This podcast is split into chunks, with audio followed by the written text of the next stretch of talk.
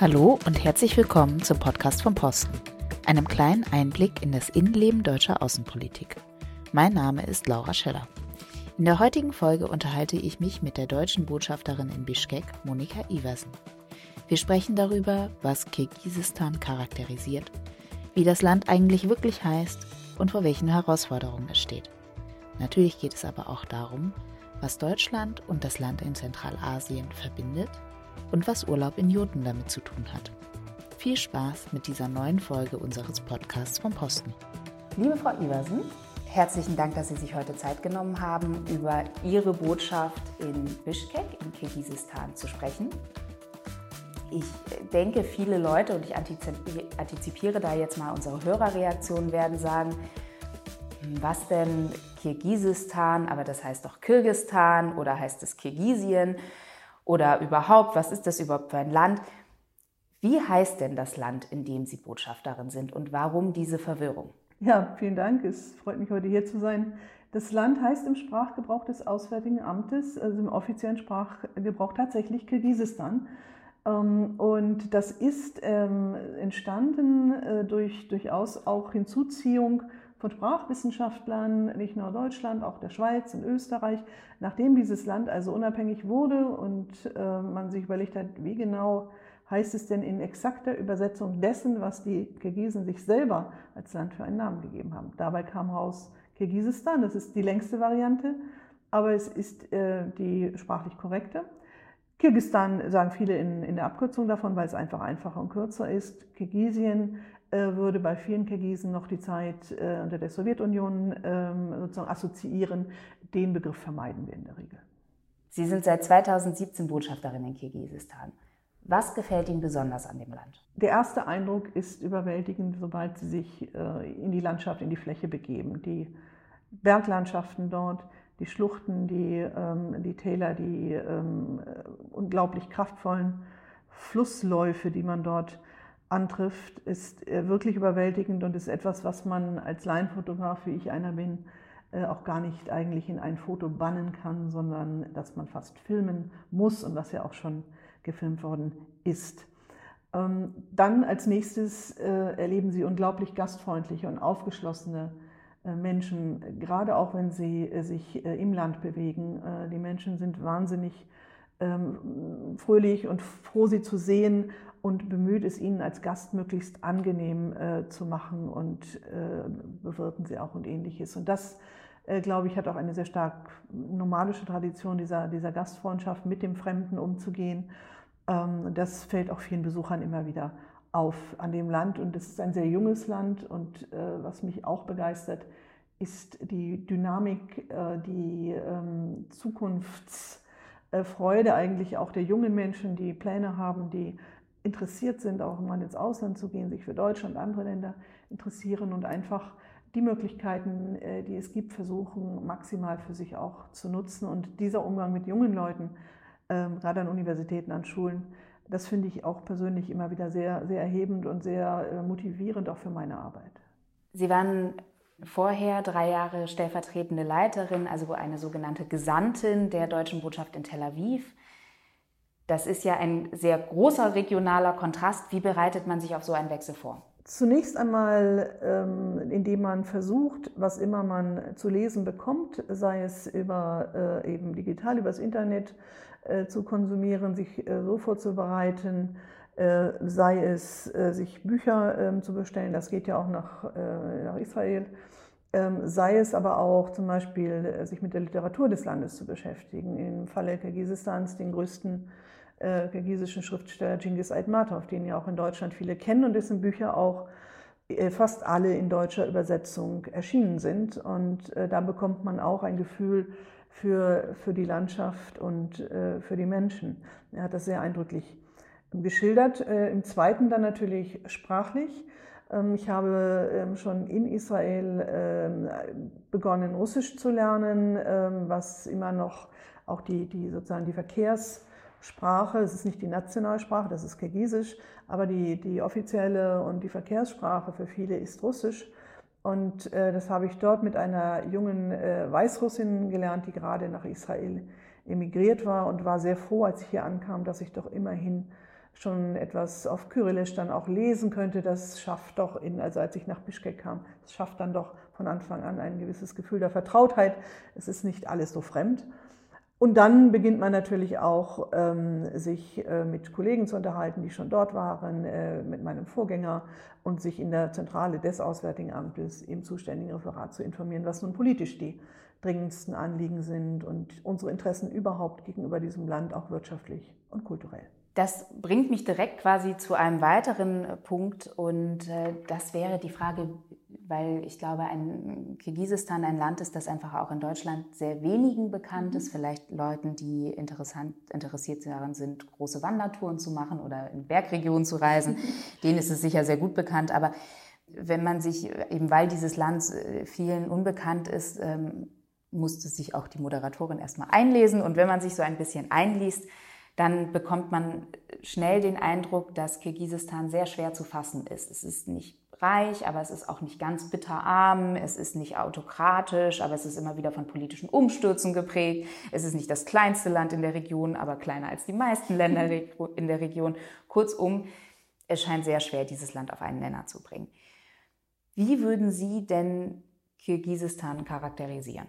Es ist vor allen Dingen ähm, ein junges Land, das soll heißen, man darf nicht vergessen, dass das Land erst 1992 unabhängig ähm, geworden ist und vorher keine staatliche Erfahrung hat. Also äh, die Dinge, die wir ähm, mit einer Demokratie, mit einem Staat verbinden, auch sich an Institutionen und äh, an dem Weg, den es gehen wollte, erst aufbauen äh, musste und muss weiterhin. Es hat sich für die parlamentarische Demokratie entschieden und auf dem Weg dorthin zur Demokratie ähm, ist man also jetzt ähm, dabei, sich äh, sozusagen diese äh, Institutionen aufzubauen. Äh, Kirgisistan ist außerdem ähm, ein Land, das anders als manche seiner Nachbarn nicht über reiche Bodenschätze wie Öl und Gas verfügt. Im Wesentlichen sind es Mineralien oder Rohstoffe wie Gold, Silber, die man dort finden kann. Und der größte ähm,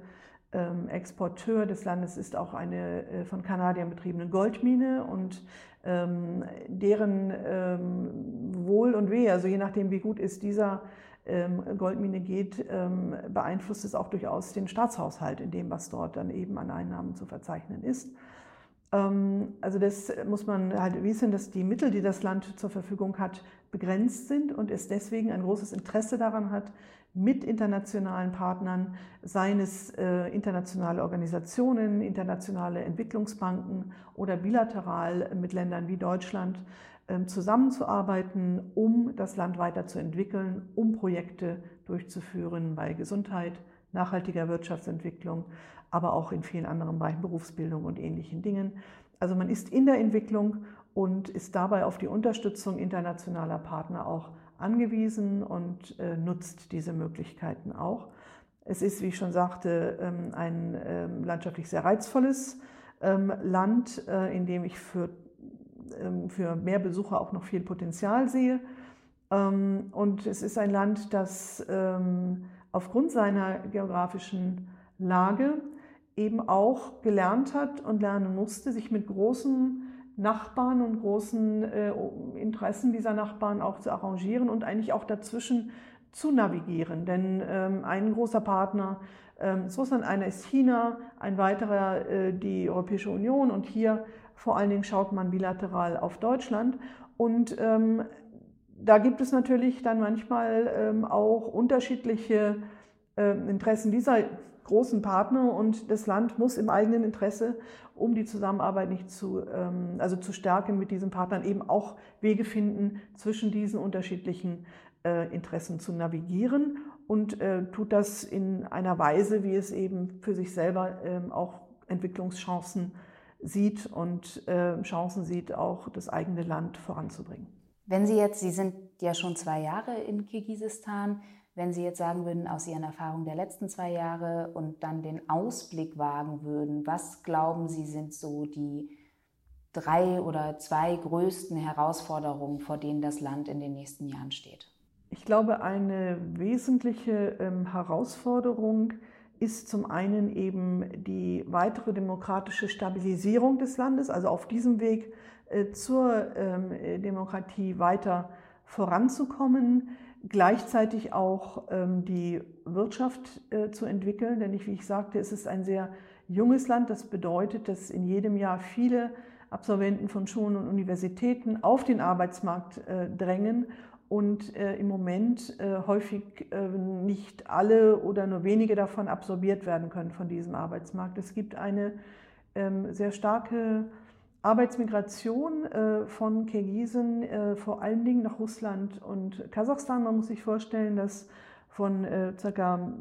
6,5 Millionen Kirgisen ähm, eine gute Million im Ausland arbeitet ähm, und dass eben auch diese Rücküberweisungen dieser ähm, Gastarbeiter eine wichtige, äh, ein wichtiger Beitrag zum äh, Bruttoinlandsprodukt des Staates sind. Also das ist zwischen 25 und 30 Prozent, das ist sehr viel.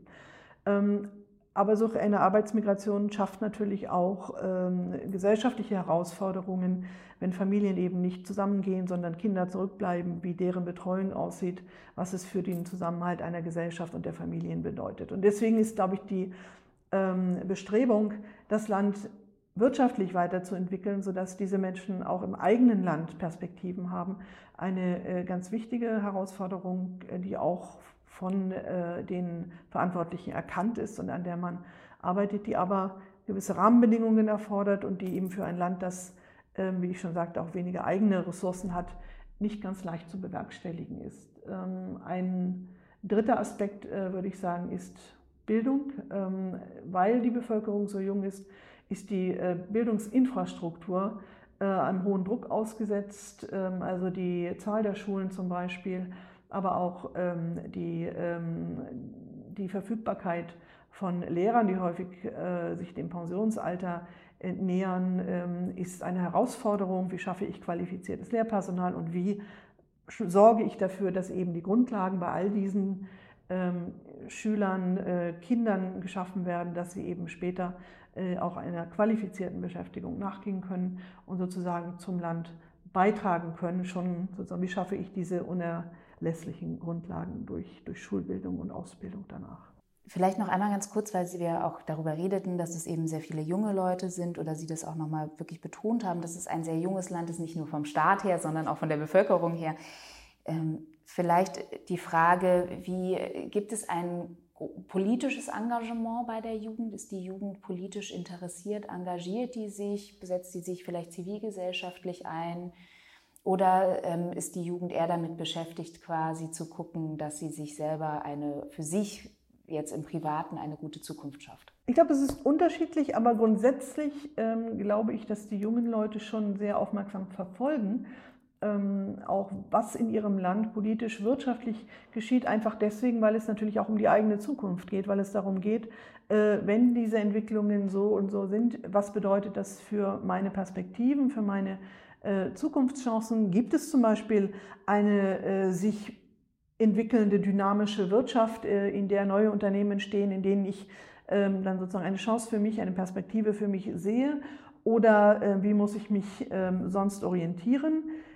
Ich ähm, treffe immer wieder auch ähm, sehr ähm, junge und sehr engagierte Mitglieder der Zivilgesellschaft, die sich in Nichtregierungsorganisationen äh, engagieren für äh, zivilrechtliche Ziele und äh, das äh, sind dann oft auch ähm, junge Leute, die, ähm, denke ich, auch für die Zukunft des Landes und für die Entwicklung, für einen kritischen Dialog auch mit den Verantwortlichen eine wichtige Rolle spielen werden. Also da gibt es, ähm, gibt es äh, durchaus sehr junge und sehr dynamische ähm, Vertreter, aber grundsätzlich würde ich sagen, ist es schon äh, eine Bevölkerung, äh, die sich gerade auch unter den jungen Leuten, äh, die sehr genau verfolgen, was bei ihnen politisch passiert. Nicht jeder auch verbunden mit einem Engagement, aber ähm, die Kenntnis und das enge, das genaue Verfolgen, was passiert, das kann man schon sagen, das ist vorhanden bei jungen Leuten.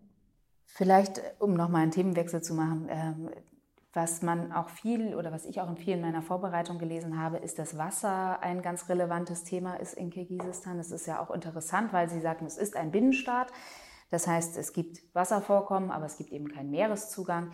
Warum ist Wasser so ein wichtiges Thema in, in Kirgisistan, also über diese, diese Bedeutung für einen Binnenstaat hinaus? Dazu muss man wissen, dass ähm, Kirgisistan genauso wie der Nachbar Tadschikistan in der Region zu den äh, Oberligaländern gehört. Das heißt, von dort, von den Gletschern dort, fließt das Wasser ab in die fruchtbaren ähm, Regionen, unter anderem auch das Fergana-Tal nach Usbekistan, ähm, aber auch rüber nach Kasachstan. Und das heißt also, die beiden Länder versorgen praktisch die Region äh, mit Wasser, das für deren ähm, Landwirtschaft und für deren äh, Leben ungemein wichtig ist. Äh, damit stellt sich immer auch die Frage nach der Verteilung des Wassers, nach dem Durchfluss des Wassers und ähnlichen Dingen. Deswegen ist Wasser ein sehr wichtiges Thema für Kirgisistan, aber auch ein Thema, das natürlich an Aktualität weitergewinnen wird, in dem Maße, wie durch den Klimawandel damit zu rechnen ist, dass Gletscher weiter abschmelzen. Also die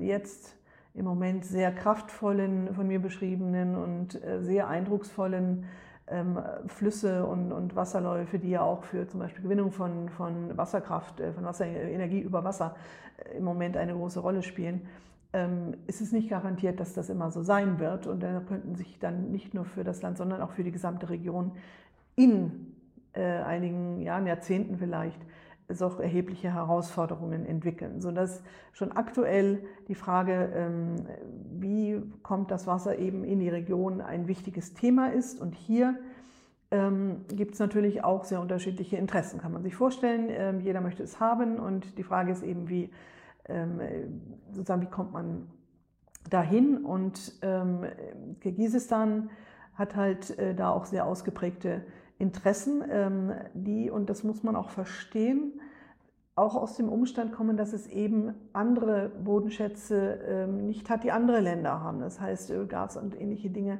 eben nicht dort äh, unter der Erde zu finden sind, sodass es für sich Wasser als eine ganz wichtige Ressource ähm, sieht, als Oberliga, über die es verfügt und für die es gerne im Ausgleich andere Dinge bekommen würde.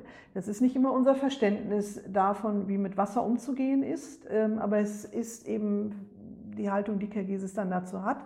Das heißt, es ist in der Zusammenarbeit zu Wasserfragen, zum Beispiel in Fragen des Aralsees, im Moment nicht ganz einfach, ähm, da zu einem, äh, auf einen gemeinsamen Nenner zu kommen. Aber äh, uns freut, dass ähm, die Länder der Region insgesamt, also die fünf zentralasiatischen Länder, zum Teil auch mit Afghanistan, sich grundsätzlich verständigt haben, ähm, insgesamt stärker zusammenzuarbeiten. Auch das ist nicht selbstverständlich, denn man muss sehen, äh, wenn man, wir reden von draußen immer über Zentralasien als Region. Wenn man dorthin kommt, sieht man, diese Länder sind sehr unterschiedlich von ihren Voraussetzungen her, von ihren Geschichte her, von ihrer aktuellen Positionierung her. Und diese Zusammenarbeit ist nicht automatisch. Das ist etwas, worüber man sich jetzt erst verständigen muss. Dann auch welche Themen. Und äh, da ähm, ist sicherlich auch irgendwann dann die Frage des Wassers eine, die, äh, über die man sich äh, verständigen muss.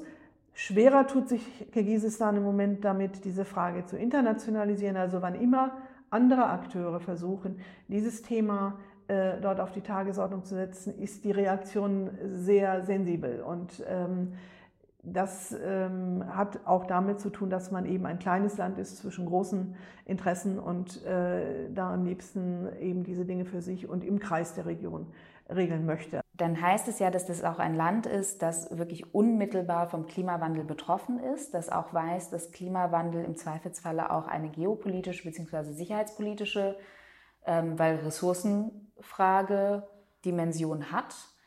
Heißt das, dass Kirgisistan da rein theoretisch auch eines der Länder sein könnte, das Interesse hätte, sich stärker bei zum Beispiel den Vereinten Nationen im Bereich Klima und Sicherheit zu orientieren oder äh, zu engagieren, beziehungsweise im Bereich überhaupt Klimawandel versucht da international zu sagen, hier guckt mal, dieser Klimawandel ist ein Problem und wir sind Leute, die mit als erstes davon betroffen sein werden. Wir werden diese Auswirkungen sehr schnell spüren. Ich würde sagen, dies ist ein Prozess. Ähm, der kirgisische Präsident Bekov war ja im April ähm, zu Besuch in Deutschland, äh, hat mit dem Bundespräsidenten der Kanzlerin gesprochen. Und eines der Themen, die er von sich aus dabei ähm, auf die Tagesordnung gesetzt war, war eben auch eine verstärkte Zusammenarbeit im Bereich Umwelt und Klima, über deren Ausgestaltung wir jetzt äh, in, in äh, Zukunft werden reden müssen. Aber ähm, die Frage ist also eine, die ähm, in der Führungsebene des Landes auf jeden Fall äh, angekommen ist und auch aufgegriffen und aktuell äh, aktiv diskutiert wird. Insgesamt würde ich sagen, ist das Bewusstsein für das, was dort auf das Land zukommen könnte, im Moment noch ausbaufähig, würde ich sagen. Die Experten und die, die sich damit ähm, fachlich und auch politisch äh, beschäftigen und beschäftigen müssen, glaube ich, sehen die Konsequenzen. Aber in der Bevölkerung zum Beispiel oder auch in den weiten Kreisen, sonst würde ich sagen, ist diese Frage noch nicht, hat diese Frage noch nicht die Aufmerksamkeit, äh, die sie verdient hat, aber sie wird sich äh, durch die äh, praktische Macht des Faktischen einfach stellen, früher oder später in dem Maße, wenn Wasser zum Beispiel nicht mehr entsprechend verfügbar sein wird in dem Maße wie bisher, wenn man Prioritäten setzen muss, wenn man merkt, dass vielleicht auch durch eine steigende Erwärmung, ähm, Böden schneller austrocknen, die nicht versorgt werden können, dass Erosionsgefahren bestehen und so weiter.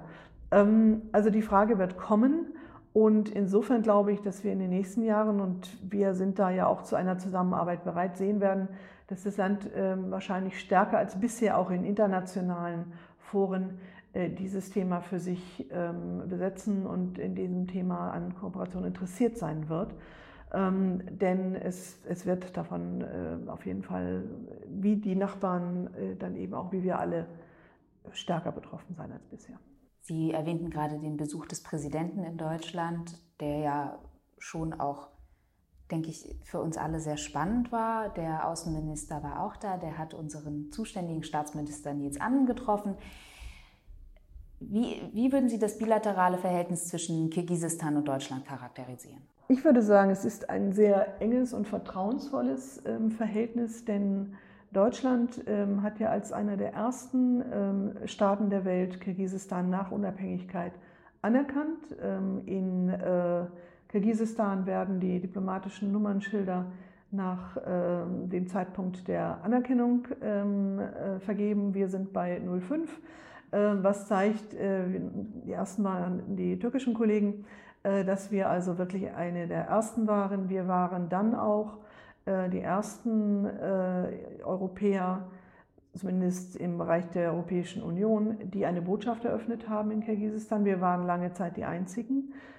Die Franzosen, die Briten sind später hinzugekommen. Heute gibt es auch eine EU-Delegation. Aber wir waren von Anfang an da. Und wir waren nicht nur diplomatisch, politisch da, sondern wir waren auch da mit unserer Entwicklungszusammenarbeit. Das heißt, auch die GEZ ist, äh, die KfW sind von Anfang an dabei gewesen, das Land in seiner Entwicklung äh, zu unterstützen. Ähm, es gibt viele, viele ähm, Mittlerorganisationen. Der DAD hat ein Büro dort. Wir unterstützen Schulen. Es gibt zwei politische Stiftungen, die in Kirgisistan arbeiten und andere Deutsche, die sich engagieren. Also das, ähm, die Unterstützung war von vornherein da. Und was ich auch immer höre, was man uns ähm, auch immer wieder sagt, ist, ihr seid ein Partner, ihr seid unser wichtigster Partner in Europa. Das glaube ich auch, dass das so ist und dass das so empfunden wird. Und ihr seid ein Partner ohne versteckte Agenda. Das heißt, ich sprach über die Region, in der man sich mit großen Partnern arrangieren muss, in der man ähm, sagen, seinen Weg finden muss. Und da gilt Deutschland als Partner, der wirklich daran interessiert ist, das Land um seiner Selbstwillen zu unterstützen, damit es stabil wird, damit es und stabil bleibt äh, und damit es sich wirtschaftlich positiv entwickelt. Und das ist ein äh, politischer äh, Kredit, von dem wir also sehr gut zehren können, sehr großen Eindruck haben auch die Besuche 2016 gemacht des damaligen Außenminister Steinmeier und der Bundeskanzlerin. Ähm, denn das Land wird von westlichen hochrangigen ähm, Staatschefs und Regierungschefs nicht so häufig besucht. Und das hat großen Eindruck gemacht. Auch das hören wir heute noch ähm, ständig. Also das ist ein Bereich. Äh, der zweite Bereich ist, äh, denke ich, die aktuelle Vernetzung auch auf äh, People to People, also die, die menschlichen Kontakte, die entstanden sind. Ähm, es gibt viele, die aus Kirgisistan für eine gewisse Zeit, gerade junge Leute, nach Deutschland kommen, um in verschiedensten ähm, Bereichen mit uns, ähm, bei uns zu arbeiten. Das sind Studenten, das ist Austausch im Universitäts-, im Schulbereich, das sind Au-pairs. Sehr viele Familien haben kirgisische Au-pairs. Und ähm, in letzter Zeit äh, sehr stark anwachsend das Interesse an Studenten, Ferienjobs in den Sommerferien in Deutschland zu ähm, erledigen, also einige Monate in Deutschland, ähm, sei es in Freizeitparks oder in äh, Firmen zu arbeiten, sozusagen auch als Saisonkräfte ähm, und dann nach Kirgisistan zurückzugehen, weil die Möglichkeiten des Verdienstes in Deutschland doch sehr positiv gesehen werden, äh, wenn man von einem Durchschnittseinkommen von 230 Euro monatlich in Kirgisistan ausgeht, dann sind die Möglichkeiten, sich etwas im Sommer dazu zu verdienen, sehr attraktiv. Aber dadurch entstehen eben auch erste Kontakte mit Deutschland. Viele lernen auch im Vorfeld schon ein wenig Deutsch, damit sie zurechtkommen.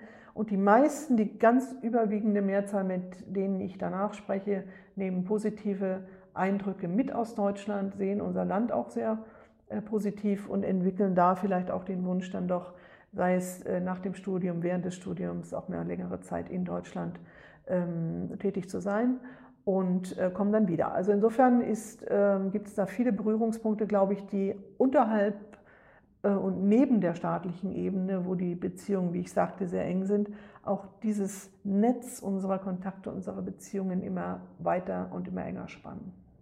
Das sind ja eigentlich sehr dann doch irgendwie wachsende, immer noch sich aufbauende Beziehungen, gerade, gerade auf dieser People-to-People-Basis. Man hat, auch das kann man im Internet nachlesen, stellt man fest, dass es sehr viele Deutschlerner in Kirgisistan gibt. Sind das dann vor allen Dingen die Leute, die nach Deutschland gehen oder sagen Sie, nee, das ist einfach generell, ob die nun Deutsch lernen oder nicht, die wollen einfach gerne mal nach Deutschland und das interessiert die und dann schaffen die sich so ein bisschen Arbeitsdeutsch drauf, bevor sie rüberfliegen, aber dafür muss man jetzt kein keine Schule mit Deutschanteil besucht haben quasi? Ja, das ist eine sehr spannende Frage und es ist vielschichtig. Ähm, zum einen treffen Sie in Kirgisistan auch ältere Menschen äh, an Stellen, wo sie das nicht erwartet hätten, die dann äh, immer noch ein wenig Deutsch können. Das liegt daran, dass in Zeiten der Sowjetunion Deutsch eine sehr, äh, sehr weit verbreitete Fremdsprache war, eben durch die ähm, Verbindungen äh, zur damaligen DDR. Und ähm, das hat also viele schon mal mit der deutschen Sprache in Berührung gebracht und hat wohl auch dafür gesorgt, dass sie Deutsch als eine nützliche Sprache betrachten, auch für ihre Kinder, ihre Enkel und dass sozusagen das Interesse auch nach der Unabhängigkeit nicht äh, geschwunden ist. Wir haben heute ähm, eine Situation, in der wir insgesamt zehn Schulen im Rahmen des sogenannten PASCH-Systems, des Partnerschulsystems in Kirgisistan unterstützen. Ähm, das sind Schulen, die ähm, großteils auch das deutsche Sprachdiplom anbieten, entweder eins oder zwei und ähm, die auch Unterstützung bekommen, zum Beispiel durch Lehrer oder durch Fortbildungsmaßnahmen und äh, durch äh, didaktische, pädagogische Begleitmaßnahmen, um sozusagen äh, die Zahl der Deutschlerner und die, die Qualität des Deutsch, dessen, was man dort an Deutsch vermittelt, zu stärken. Für viele Absolventen dieser Schulen ist durchaus äh, ein Studium in Deutschland dann der nächste Schritt. Ähm, das ist die eine Variante. Andere ähm, gehen mit guten Deutschkenntnissen in den kirgisischen Arbeitsmarkt oder ins kirgisische Studium und äh, setzen da äh, ihre Ausbildung fort. Es gibt ja auch zunehmend Perspektiven im touristischen Bereich, in Kirgisistan selber mit Deutsch arbeiten zu können, in den touristischen Schwerpunkten dort. Ähm, und es gibt äh, dann eben auch die, die als Erwachsene, zum Beispiel im Sprachlernzentrum des Goethe-Instituts in Bischkek, ähm, Deutschkenntnisse erwerben möchten. Manche sogar einfach nur, weil die Sprache sie interessiert. Das bewundere ich dann ganz besonders. Andere aber auch, weil sie sich vorbereiten wollen auf einen Aufenthalt in Deutschland. Und die jungen Leute, die ich jetzt in meinem Heimatort äh, bei einem Vortrag wieder getroffen habe, erzählten mir, dass sie fünf bis sechs Monate sogar im Vorfeld, die machen dort, die arbeiten dort als Ferienjobber, äh, fünf bis sechs Monate im Vorfeld in Bischkek Deutsch gelernt hätten. Und das, was ich hörte, klang sehr gut. Also insofern da gibt es vielfältige Motivationen. Das ist aber sehr beeindruckend tatsächlich. Ja. Und Sie, Sie erwähnten gerade schon das Stichwort Tourismus. Wenn man ähm, Kirgis, Kirgisistan oder Kirgistan dann als Hashtag bei zum Beispiel Instagram eingibt, ähm, dann stellt man fest, dass es unheimlich viele Urlaubsfotos von deutschen Urlaubern gibt. Ähm, also Kirgisistan scheint zunehmend für deutsche Touristen interessanter zu werden. Wenn Sie jetzt noch ein Hinweis oder einen Tipp geben würden für zukünftige Urlauber, neben natürlich unseren Reise- und Sicherheitshinweisen, was wäre das? Ich würde sagen, ähm, seien Sie neugierig, äh, lassen Sie sich äh, darauf ein, eben auch abseits vielleicht der klassischen Routen einmal äh, das, was man im schönen Englisch Community-Based Tourism äh, sagt, nennt, äh, anzuschauen. Also die Unterkunft bei Familien, die Unterkunft oft sehr einfach, aber sehr herzlich und sehr bemüht um den Gast in Familien und in Unterkünften eben in deren, in deren ähm, Häusern.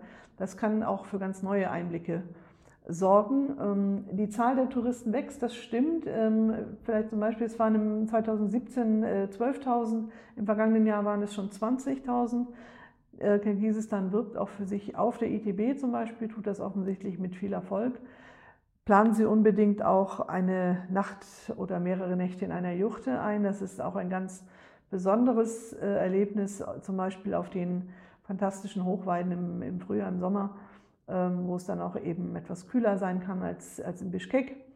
Ähm, wer reiten mag, findet dort Möglichkeiten, Tagestouren oder längere Touren durch Schluchten auf, auf Pfaden ähm, zu machen. Und wenn man sich informieren will, würde ich sagen, eine Mischung aus Genghis Aitmatov äh, Büchern, Jamilia und andere, Jamilia kennen die meisten, oder zum Beispiel auch ähm, Webseiten wie novastan.org, äh, die ähm, auch Entwicklungen in Kirgisistan, in Zentralasien insgesamt beschreiben. Und vielleicht für diejenigen, die schon da sind oder die sich mal anders informieren wollen, die besagten ähm, Schulen mit verstärktem Deutschunterricht, zwei davon in Bischkek, haben äh, über ihre Schüler, kirgisischen Schüler, eine Webseite entwickelt, die nennt sich Interaktivistan, wo also Schüler selber beschreiben, was sie an ihrer Stadt, an dem Ort, wo sie leben, besonders interessant, sehenswert und äh, besuchenswert finden. Das ist vielleicht nicht immer das, was in Reiseführern steht, aber vielleicht gerade deshalb von Interesse. Ich würde Sie gerne abschließend noch fragen, was Sie jetzt für die Zukunft vorhaben. Sie sind, äh, während wir sprechen, in Berlin. Sie gehen, Sie reisen zurück nach Bischkek. Ähm, was, was sind die großen Pläne oder vielleicht auch die kleinen Pläne ähm, der deutschen Botschaft in Bischkek, von denen Sie uns erzählen möchten? Ich denke, was wir auf jeden Fall tun wollen, wir wollen äh, Austausch und äh, mit, wie gesagt, mit jungen Menschen weiterhin äh, fördern und stärken, möglichst vielen in beide Richtungen die Möglichkeit geben, auch mal Eindrücke vom anderen Land zu gewinnen, ein Verständnis dafür zu gewinnen. Wir würden natürlich gerne auch schauen, welche Möglichkeiten wirtschaftlicher ähm, Kooperation wir äh, ermutigen und wir äh, eröffnen können.